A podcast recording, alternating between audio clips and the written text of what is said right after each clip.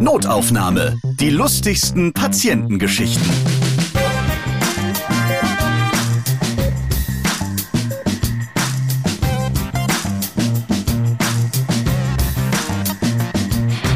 Hallo, schön, dass ihr wieder dabei seid. In diesem Podcast erzählen Ärzte von ihren merkwürdigen, lustigen, manchmal auch prägenden Begegnungen mit ihren Patienten. Heute bin ich in der Stadt, die ein eigenes Christkind hat. Hier isst man gerne drei im Weckler und beim Bäcker hört man Einheimische auch mal sagen, Ascha Butterbrot bitte. Ja, das T ist da eher so ein D. Wir sind in Franken im Martha-Maria-Krankenhaus in Nürnberg und zwar bei Alina, Lea und Johanna. Hallo. Servus. Hi. Hallo. Ihr drei macht seit ein paar Monaten eine Ausbildung als Krankenpflegerin, beziehungsweise Alina und Lea ganz frisch erst seit ein paar Monaten und Johanna schon fast seit drei Jahren. Du bist bald fertig. Wir reden heute über gruselige Blutspuren im Gang, Spritzer aus dem Blasenkatheter, die ins Gesicht gehen. Und der Beruf als Krankenpflegerin, der kann manchmal auch richtig krass Kacke sein, im Wortsinn. Warum habt ihr euch für den Beruf Krankenpflegerin entschieden, Lea? Ich wollte schon immer was mit Menschen machen und Menschen helfen, dass es Menschen besser geht. Und da erschien mir der Beruf der Krankenschwester eigentlich als ganz gut. Und nach dem Abitur habe ich dann erstmal ein FSJ gemacht, um mir das Berufsfeld ein bisschen anzuschauen. Auch generell die Medizin hat mich schon immer fasziniert. Dann habe ich mir gedacht, mache ich mal die Ausbildung und mal schauen, was danach noch so kommt. Vielleicht hänge ich da noch ein Studium dran, aber jetzt ist erstmal die Ausbildung dran. Und wie sieht es bei dir aus, Johanna? Was waren deine Beweggründe? Ich habe damals 2016 mein freiwilliges soziales Jahr hier angefangen, eher recht spontan und zufällig und habe da dann festgestellt, dass es mir eigentlich gar nichts ausmacht, in dem Bereich zu arbeiten, beziehungsweise mit Dingen zu arbeiten, die andere vielleicht eklig finden. Dinge, die Patienten hinterlassen. und habe mich dann dazu entschieden zu bleiben und wollte aber auch hier im Haus dann bleiben für die Ausbildung. Du hast richtig Gefallen gefunden an dem Job. Ja, also auch wenn es manchmal ein bisschen anstrengend ist und man sich bei mancher Schicht fragt, warum zur Hölle bin ich hier? Aber ansonsten gefällt es mir schon sehr gut und es ist sehr abwechslungsreich und das ist was, was mir sehr gefällt. Ich könnte mich nicht ins Büro setzen und dafür können andere halt unseren Beruf nicht machen. Die dritte im Bunde ist Alina. Jetzt wollen wir noch deine Meinung hören, warum du Krankenschwester geworden bist. Also ich habe auch mehrere Praktika gemacht in der Pflege und ich bin einfach hängen geblieben in der Pflege. Also mir hat es mir gefällt es richtig gut und ich bin einfach gerne im Krankenhaus. Das merke ich immer wieder, wenn ich irgendwo hinlaufe und ich merke, ich bin einfach richtig gerne hier. Ich finde es klasse, dass ihr es macht. Es ist ja auch extrem wichtig und schön, dass ihr dabei so viel Freude auch habt. Und jetzt bleiben wir bei der Freude, denn wir reden hier in diesem Podcast über die lustigsten Begegnungen mit den Patienten. Und dann kannst du gleich mal anfangen, Alina. Was ist dir da passiert im Krankenhaus? Ja, ich war nicht wirklich unkonzentriert, aber ich war einfach im Stress. Ich hatte noch viele Patienten zum Waschen, zum Pflegen für die Körperpflege und ich habe dann tatsächlich aus Versehen statt Zahnpasta die Haftcreme auf die Zahnpasta geschmiert und die Patientin hat dann ihre Zähne geputzt. Sie konnte das noch selber machen, was mich gefreut hat, weil dann konnte ich in ein anderes Zimmer und danach habe ich dann gemerkt, oh shit, das war Haftcreme, aber es war alles gut. Also sie hat sich die Zähne geputzt, die schienen mir sauber und sie hat es auch nicht gemerkt, aber es passiert mir auf jeden Fall nicht mehr. Es passiert ja öfter, dass im Krankenhaus auch mal bei Krankenschwestern Dinge verwechselt werden. Da hast du auch deine Erfahrung gemacht, Lea. Ja, genau. Also wir hatten auf Station zwei Patienten mit dem gleichen Nachnamen und dann sollte der eine Patient eben zu einer Untersuchung und mir wurde aufgetragen, den Patienten eben rüberzuschicken, was ich dann auch gemacht habe. Aber nach einer halben Stunde hat mich dann die eine Schwester darauf angesprochen, warum denn der Patient noch im Patientenzimmer sei. Und ich so, ich habe den doch rübergeschickt. Und dann ist eben aufgefallen, dass der Patient A quasi nicht rüber sollte, sondern der Patient B, aber ich eben leider nicht nach dem Vornamen noch gefragt hatte, sondern einfach mit dem Nachnamen, der mir gereicht hat. Und dann ist es eben passiert, dass da der falsche Patient dann beim Ultraschall gelandet ist. Wenn ihr euch je gefragt habt, warum ihr so lange in Krankenhäusern warten müsst im Wartezimmer, jetzt wisst ihr es. Jetzt ja, es sind, es sind die ähm, Anfänger. Ja. Noch irgendwas vertauscht, verwechselt im Laufe eurer noch sehr jungen Karriere im Krankenhaus? Also einmal wollte ich auch Blutzucker messen im Zimmer und habe den Namen des Patienten gesagt. Und dann hat der eine Herr, der eben im Patientenzimmer saß, ja gesagt. Und dann bin ich ganz normal hin, habe ihn eben gefragt, so, ja, ich würde jetzt den Blutzucker messen, habe auch schon die Fingerkuppe desinfiziert und dann schaut er mich ganz fragend an und sagt, Hä, Zucker? Wieso? Ich habe doch gar keinen Zucker. Ich bin doch gar nicht Diabetiker. Und ich so, naja, aber Sie haben doch gerade den Namen gesagt, nachdem ich gefragt hatte. Und er so, ach so, ja, nee, nee, das bin ich gar nicht. Und das war eben ein Patientenzimmer, in dem ich vorher noch nicht war, weil ich in einem anderen Bereich eingeteilt war. Und da kennt man dann manchmal die Patienten nicht mit Gesicht und Namen, sondern verlässt sich dann darauf, dass der Patient eben, wenn man nach dem Namen fragt, dann auch antwortet oder eben sagt, nee, der der und der ist gerade noch nicht da. Das höre ich öfter von Mitarbeitern im Gesundheitswesen, dass ähm, mitunter einfach Leute sagen, ja, ja genau. obwohl sie es gar nicht sind oder gar nicht diese Krankheit haben. Wie, wie kann das immer sein, dass, dass die auf einmal sagen, hier ich? Ich glaube, manche sind vielleicht einfach einsam und wollen sich mit jemandem unterhalten oder denken sich, jetzt ist gerade mal jemand da, der sich um mich kümmert. Und da wird man dann vielleicht auch freiwillig gerne mal in den Finger gepiekst. so. Johanna, du hast vor allem auch schon mit vielen Patienten zu tun gehabt, die verwirrt sind. Was mhm. ist da so passiert? Also ich hatte einmal eine Patientin, die kam über die Notaufnahme und es war eh schon ein bisschen schwierig, ihr alles zu vermitteln, weil sie nur Russisch gesprochen hat. Dann hatte sie noch einen Blutdruck von 220 zu 130 und mit dem sollte man vielleicht nicht unbedingt alleine durch die Gegend laufen. Kannst du das kurz erläutern? Was ist das genau, wenn man so einen Blutdruck hat? Also, also explodiert also, man das schon? Das nicht, aber man ist quasi nah dran. Der Druck ist einfach in den Gefäßen zu hoch und das ist halt, also langfristig gesehen ist es einfach ungesund für die Gefäße und kurzfristig gesehen kann es halt einfach sein, dass denen so schwindlig wird, dass sie halt hinfallen oder umfallen, sich verletzen. Das ist aber genauso wie wenn der Blutdruck zu niedrig wäre, dann könnte das auch passieren. Die Patientin hatten wir dann in ihr Zimmer gebracht und haben immer wieder den Blutdruck gemessen und versucht, den eben runterzubekommen.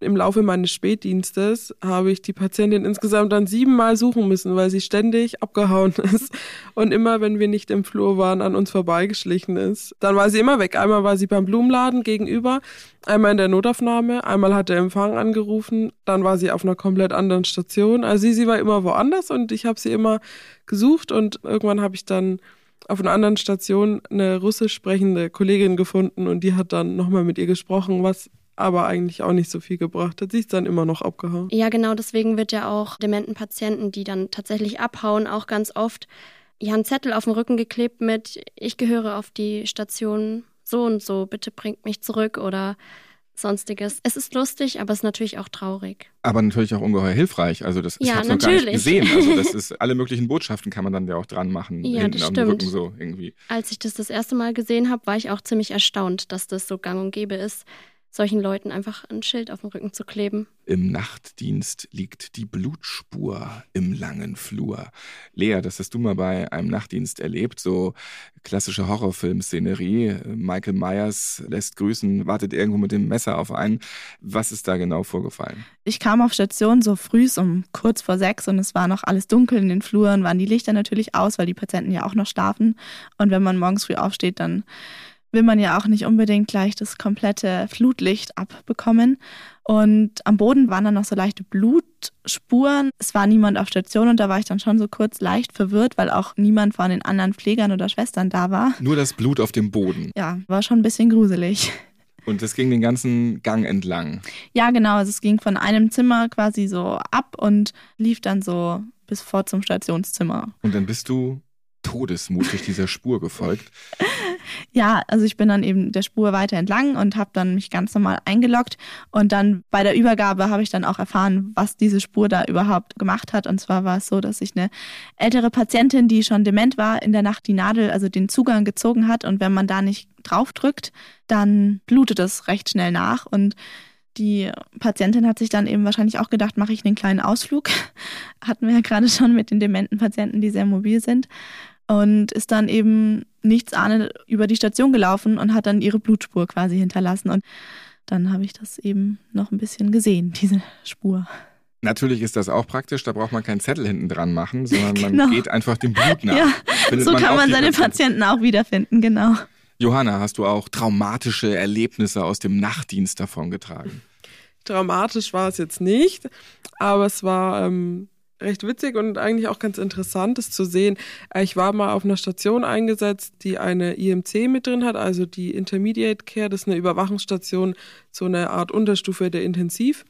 Über Nacht hatten wir einen Patienten bekommen. Mit 4,3 Promille. 4,3 Promille. 4,3 Promille vom Altstadtfest kam der. ja, äh, ich sag mal, ähm, Servus Franken.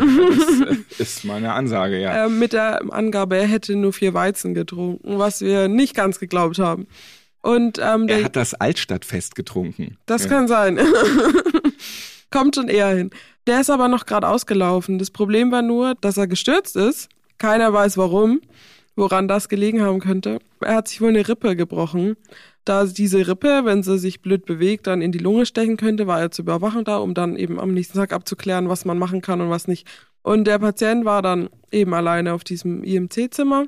Und am nächsten Morgen wollten wir dann mal reingucken, aber sind nur ganz leise rein und uns gedacht, okay, lassen wir den lieber mal seinen Rausch ausschlafen. Irgendwann am Vormittag, als dann jemand rein wollte, war er einfach weg.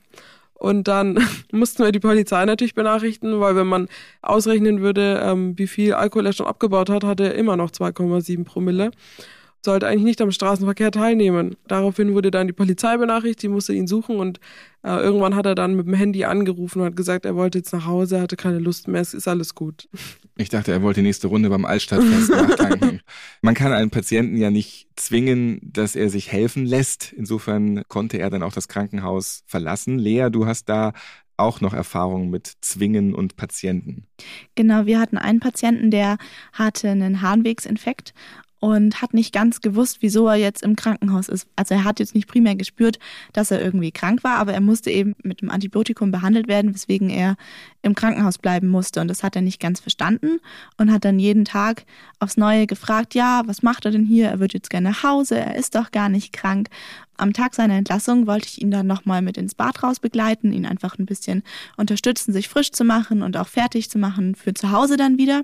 Und daraufhin meinte er dann so zu mir, nein, er möchte sich heute nicht im Bad wasch, ähm, quasi helfen lassen und er will sich auch nicht rasieren, weil er möchte zeigen, was es quasi hier für eine Anstalt ist.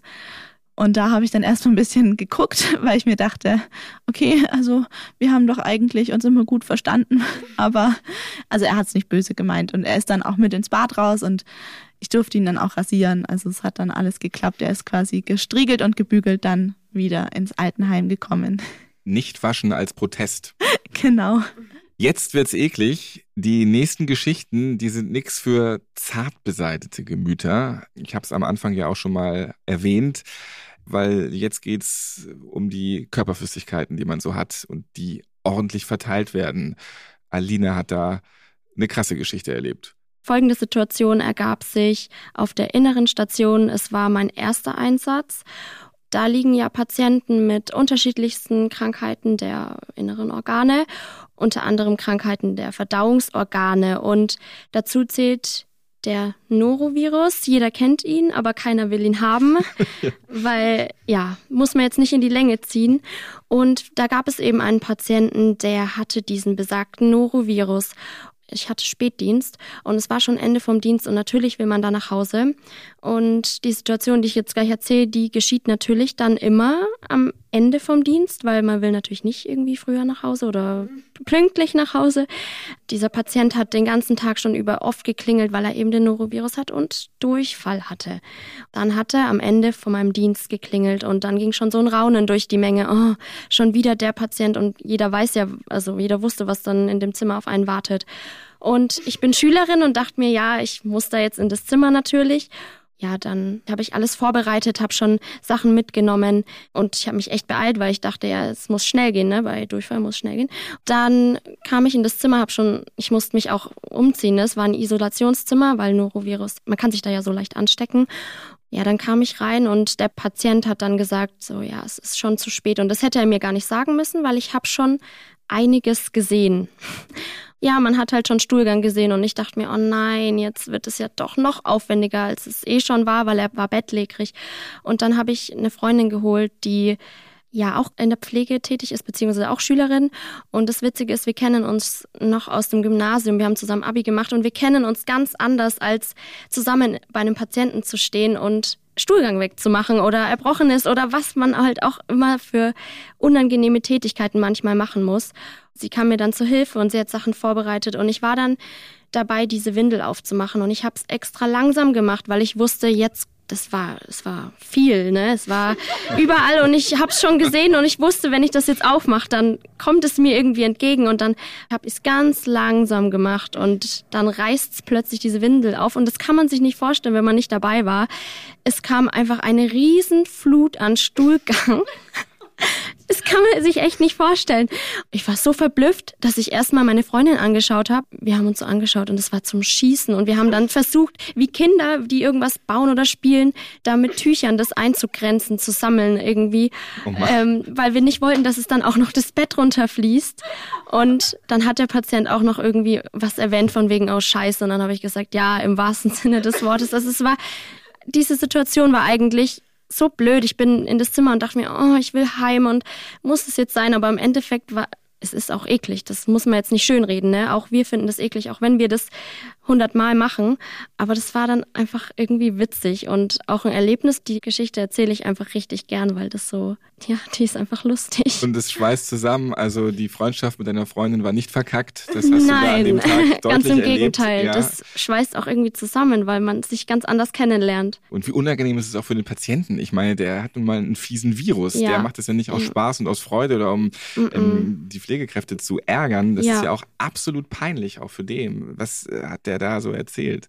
Ja, wir haben dann eigentlich nach dieser Aktion oder bei dieser Aktion dann nur noch gelacht, als er dann gesagt hat, oh scheiße. Und dann war es einfach, es war dann nicht mehr schlimm für den. Also hoffe ich, dass wir ihm da irgendwie das nehmen konnten. Und man versucht natürlich auch ganz professionell zu sein. Und ja, wir alle erledigen unser Geschäft. Und wenn das durch einen Virus eben anders verläuft, dann ist es ganz normal. Deswegen hoffe ich einfach, dass wir ihm die Situation so angenehm wie möglich machen konnten. Johanna, und du rollst so ein bisschen mit den Augen. Was ist da deine Patientenerfahrung? Ähm, ja, das erlebt man immer, immer öfter, äh, gerade mit vielen Dementpatienten, die wir haben. Man hat ja nicht die Zeit, die die ganze Zeit zu betreuen und neben sich zu haben oder in dem Zimmer zu stehen. Und dann kommt es schon ab und zu mal vor, dass ein Patient, der eben nicht mehr weiß, was er da so macht, dann in seiner Windelhose oder einfach, wenn er auf die Toilette gegangen ist, äh, den Stuhlgang auch mal in die Hand nimmt und auch mal an sich, an den Wänden im Zimmer, im Flur verteilt oder in seinem Gesicht. Dann trifft man auf einmal jemanden im Gang und denkt sich, hm, da kommt Arbeit auf mich zu. das, ist, das ist noch sehr diplomatisch formuliert. Also wurden da auch schon Botschaften an die Wand geschrieben und das hast du dann schon erlebt. Ich hätte jetzt eher Bilder gemalt genannt als Botschaften, ah, aber. Dann bleiben wir jetzt noch einmal beim Thema ohne rum und raus. Und da hast du noch was erlebt, Lea. Ja, genau. Also wir sollten einem Patienten einen Blasenkatheter legen, also quasi einen Katheter durch die Harnröhre in die Blase. Und den muss man dann an einen Beutel anschließen, dass quasi der Urin in den Beutel abfließt. Ich hatte die Aufgabe, ich war mit einer Schwester zusammen im Zimmer und ich sollte dann den Beutel an diesen Katheterschlauch anschließen. Ich bin da so ein bisschen mit dem Stück, was quasi mit dem Stück, was so passend zusammengehört, bin ich ein bisschen verrutscht.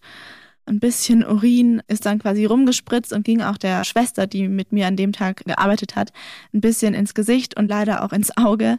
Und das war dann für uns alle drei, glaube ich, ziemlich unangenehm. Natürlich für sie am meisten, weil sie hatte gerade Urin im Auge. Und mir tat es natürlich super leid, weil es aufgrund meiner Ungeschicktheit quasi passiert war. Sie hat keine Miene verzogen und da bin ich ja auch sehr dankbar für, dass sie mich danach dann auch nicht runtergeputzt hat, sondern mir einfach gesagt hat, hey, es passiert jedem Mal und es ist gar nicht schlimm und das nächste Mal machst du es besser. Hut ab. Ja, ja wirklich, Chapeau. Pipi ins Auge gekriegt, das ist ja auch so eine Formulierung und das ist da. Äh, Buchstäblich ja. passiert, genau. Alina, Lea und Johanna, vielen Dank für eure Geschichten. Es hat mir hier bei euch in Nürnberg im Martha Maria Krankenhaus Spaß gemacht. Das war's schon wieder für heute. Ach, schade. Schön, dass auch ihr dabei wart und zugehört habt. Notaufnahme könnt ihr auf allen Podcast-Plattformen hören. Zum Beispiel auch auf der neuen Podcast-App Acast. Da findet ihr Notaufnahme gleich oben als Redaktionstipp bei der Rubrik Podcasts, die wir lieben. Ich bin Ralf Potzus und ich freue mich, wenn ihr diesen Podcast abonniert und weiterempfehlt, liked und natürlich auch wieder hört. Bis zum nächsten Mal dann. Ciao, ihr Schwestern. Ciao. Tschüss. Notaufnahme. Die lustigsten Patientengeschichten. Ihr seid Ärztin, Arzt oder Arzthelfer, ihr arbeitet im Gesundheitswesen, ihr habt auch unterhaltsame Geschichten mit Patienten erlebt? Dann schreibt uns gerne an notaufnahme.podever.de. Und nächstes Mal hört ihr Die Situation war so, dass einer dieser Hobby- oder Sportkletterer eines Samstags sein Haus renovieren wollte und da im Besonderen die Dachrinne. Und da fiel ihm nichts anderes ein, als sein Kletterseil am hauseigenen Auto festzumachen, an der Anhängerkupplung und äh, hat das Seil über das Haus äh, hinübergeworfen und zur Dachluke ausgestiegen, äh, ging er dann in den Sitzgurt und hat angefangen dann an dem Seil hängend eben die Dachrinne zu streichen. Und jetzt kommt die Frau ins Spiel, die wollte losfahren zum Einkaufen, hat das Auto gestartet, ist losgefahren und der gute Kletterer wurde einmal quer übers Haus gezogen. Der Samstag war gelaufen und der Patient bei mir in der Notaufnahme. Notaufnahme. Die lustigsten Patientengeschichten. Eine Produktion von Pot Ever.